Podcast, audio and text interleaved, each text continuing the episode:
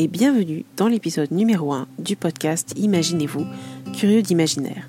Je suis Julie Yael, artiste et créatrice de l'atelier de Perséphone.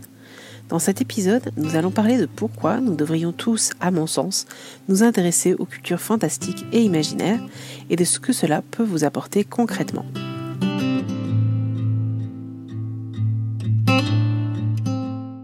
Pendant longtemps, et certaines personnes le pensent encore, tout ce qui est culture de l'imaginaire ou du merveilleux n'avait sa place que dans l'enfance ou la jeunesse.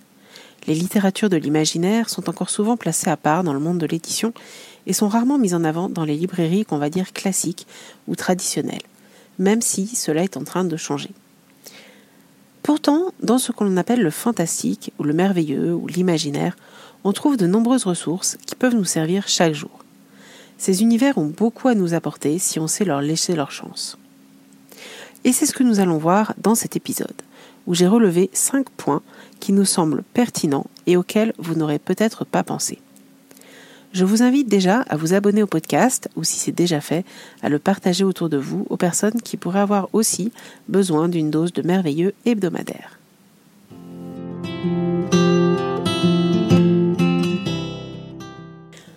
Alors, si vous êtes ici, c'est que ces cultures, que ce soit dans les livres, les films, les séries, vous intéressent, ou du moins vous rendent curieux, et cela même si vous avez peut-être dépassé la trentaine.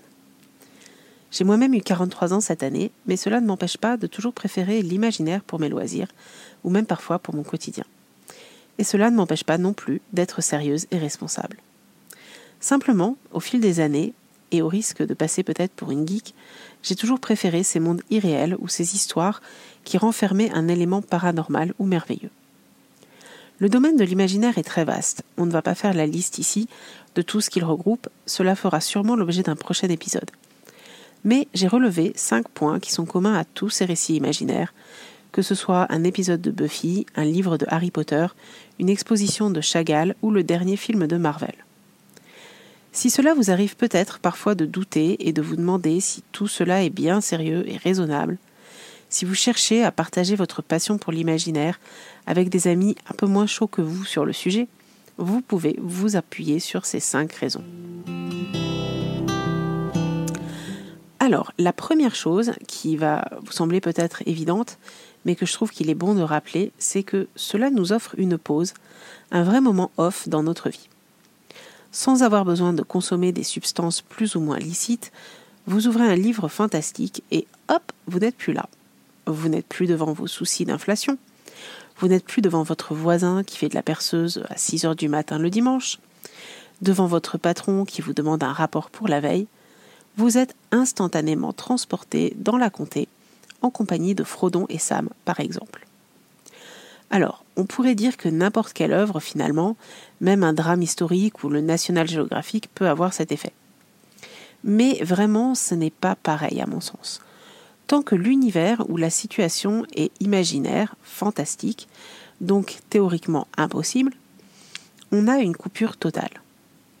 Par exemple, dans un thriller, on sait que des tueurs en série existent, pour de vrai. On est dans une probabilité faible que cela nous arrive, heureusement, mais cela n'est pas impossible. Si par contre on lit un thriller paranormal avec des esprits chamaniques, des fantômes, des loups-garous, Là, on est vraiment dans une probabilité quasi nulle. Alors, je dis quasi car on ne sait jamais, après tout, hein, j'aime laisser le mystère planer. On ne connaît pas tout de ce monde. Mais bon, il y a quand même peu de chances que ça existe. De même, si vous allez voir une expo photo de femmes afghanes, de portraits de femmes afghanes, c'est très beau, c'est humain, ça vous touche profondément, mais ce n'est pas vraiment une pause, car cela ne vous sort pas entièrement du contexte de la réalité et de la possibilité. Alors que, par exemple, une expo de photocollage sur le thème des sirènes, forcément, on sort de l'univers réel et connu, donc la pause ou l'extraction est totale. Pendant le temps de la visite, vous n'êtes plus dans ce monde, ce monde n'existe plus. On est presque dans le paradoxe du chat de Schrödinger. Alors, pour ceux qui ne connaissent pas l'histoire, le chat est à la fois mort et vivant, puisqu'il est enfermé dans une boîte, et tant qu'on n'a pas ouvert la boîte pour vérifier, on ne sait pas, il est peut-être mort, il est peut-être vivant. Et eh bien là, c'est pareil, euh, tant qu'on est hors de ce monde, le monde réel a peut-être disparu. Le second point, qui découle un peu du premier, c'est que cela nous fait voyager. Les univers fantastiques nous emmènent à la découverte de contrées que nous n'avons jamais visitées et que nous ne pourrons jamais visiter puisqu'elles n'existent pas. C'est une opportunité absolument unique. Par exemple, dans le magnifique album illustré euh, Tales from the Loop, dont d'ailleurs est inspirée une série, l'auteur nous emmène en Suède, mais dans une Suède imaginaire, peuplée de dinosaures et d'engins volants par exemple. Alors même si la Suède est réelle, vous ne verrez jamais ces paysages imaginés par Simon Stalenhag, puisque euh, bah, ça n'existe pas. Un tableau de Dali, autre exemple, vous montre des paysages oniriques, irréels. Un film de Star Wars vous fait voir des planètes que vous n'aurez jamais l'occasion de visiter. Bref, c'est véritablement une chance de voir ou d'imaginer, quand il s'agit de livres sans images, des endroits fantastiques.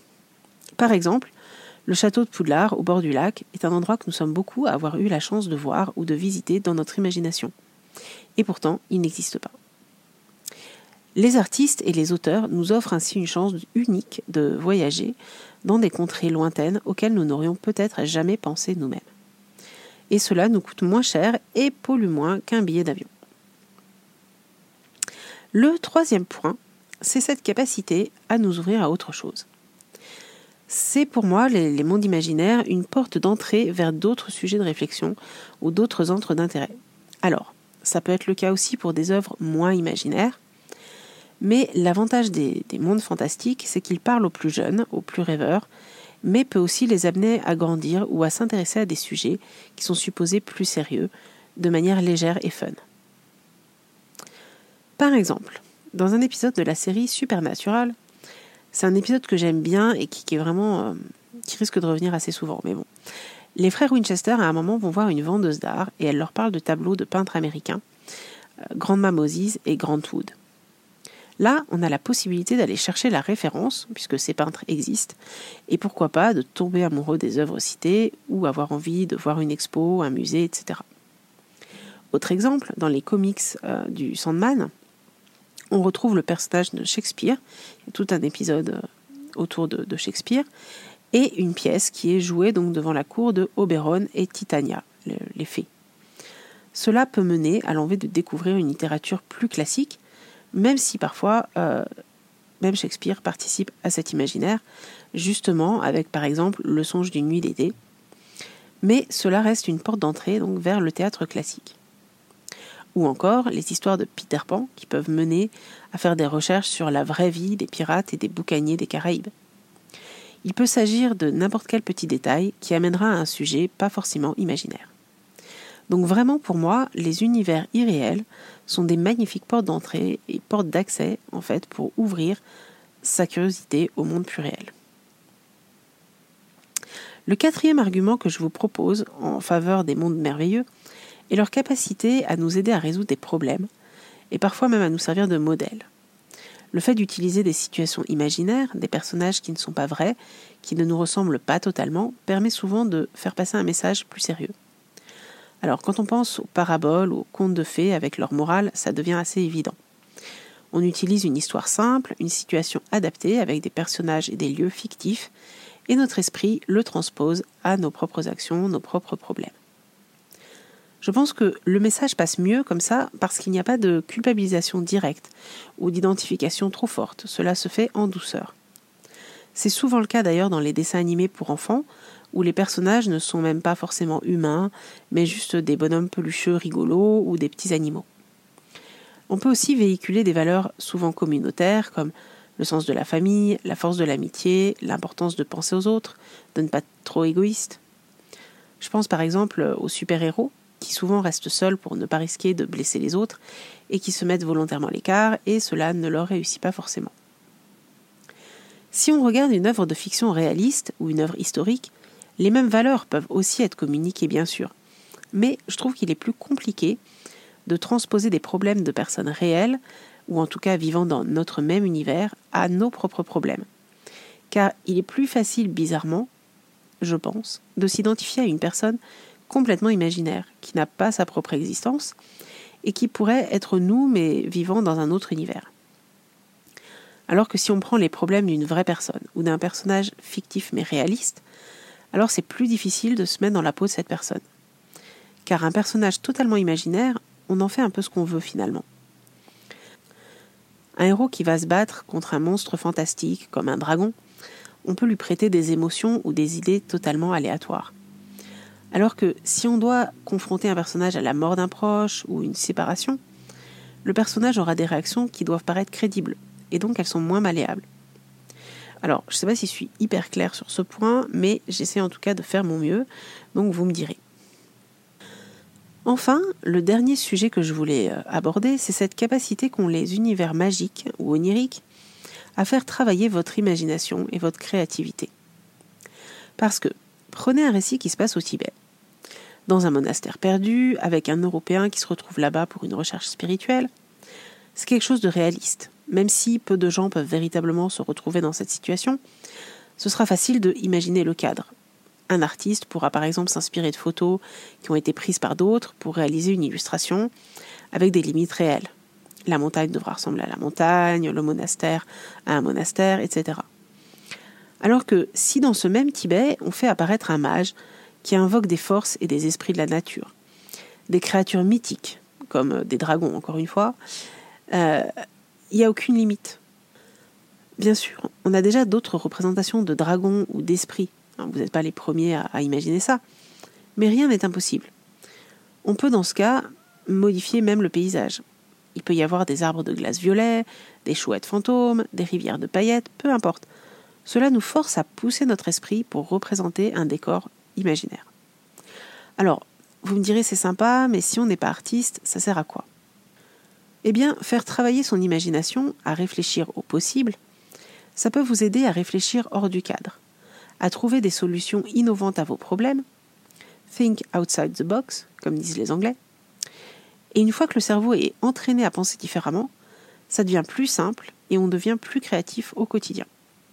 On peut euh, améliorer sa réactivité face aux imprévus et aux petits aléas de la vie, par exemple. Donc, pour résumer, on a vu que les univers fantastiques ou imaginaires ne sont pas seulement de jolies histoires pour rêver un peu, mais qu'ils peuvent aussi nous servir dans des situations concrètes pour améliorer notre vie. L'imaginaire nous offre une vraie pause, un sas de décompression totale. Il nous invite à un voyage unique. Il est une porte-entrée vers d'autres domaines pour aiguiser notre curiosité et la nourrir. Il peut nous aider à relativiser nos problèmes et à y trouver des solutions. Et enfin, il aide notre esprit à développer un mode de réflexion plus créatif et imaginatif. Si vous pensez que cet épisode peut aider d'autres personnes à voir l'imaginaire autrement, je vous invite à partager le podcast autour de vous. Nous, on se retrouve la prochaine fois pour parler de pistes pour choisir une nouvelle lecture ou un nouveau contenu culturel en sortant un peu, mais pas trop, de sa zone de confort. Cet épisode touche à présent à sa fin et je vous remercie de l'avoir écouté jusqu'au bout. Vous trouverez dans les notes toutes les références citées dans l'épisode ainsi qu'un mail où me contacter si vous voulez poursuivre la discussion. Encore une fois, si vous avez aimé cet épisode, je vous invite à mettre 5 étoiles ou laisser un commentaire. En attendant le prochain épisode, prenez le temps de rêver.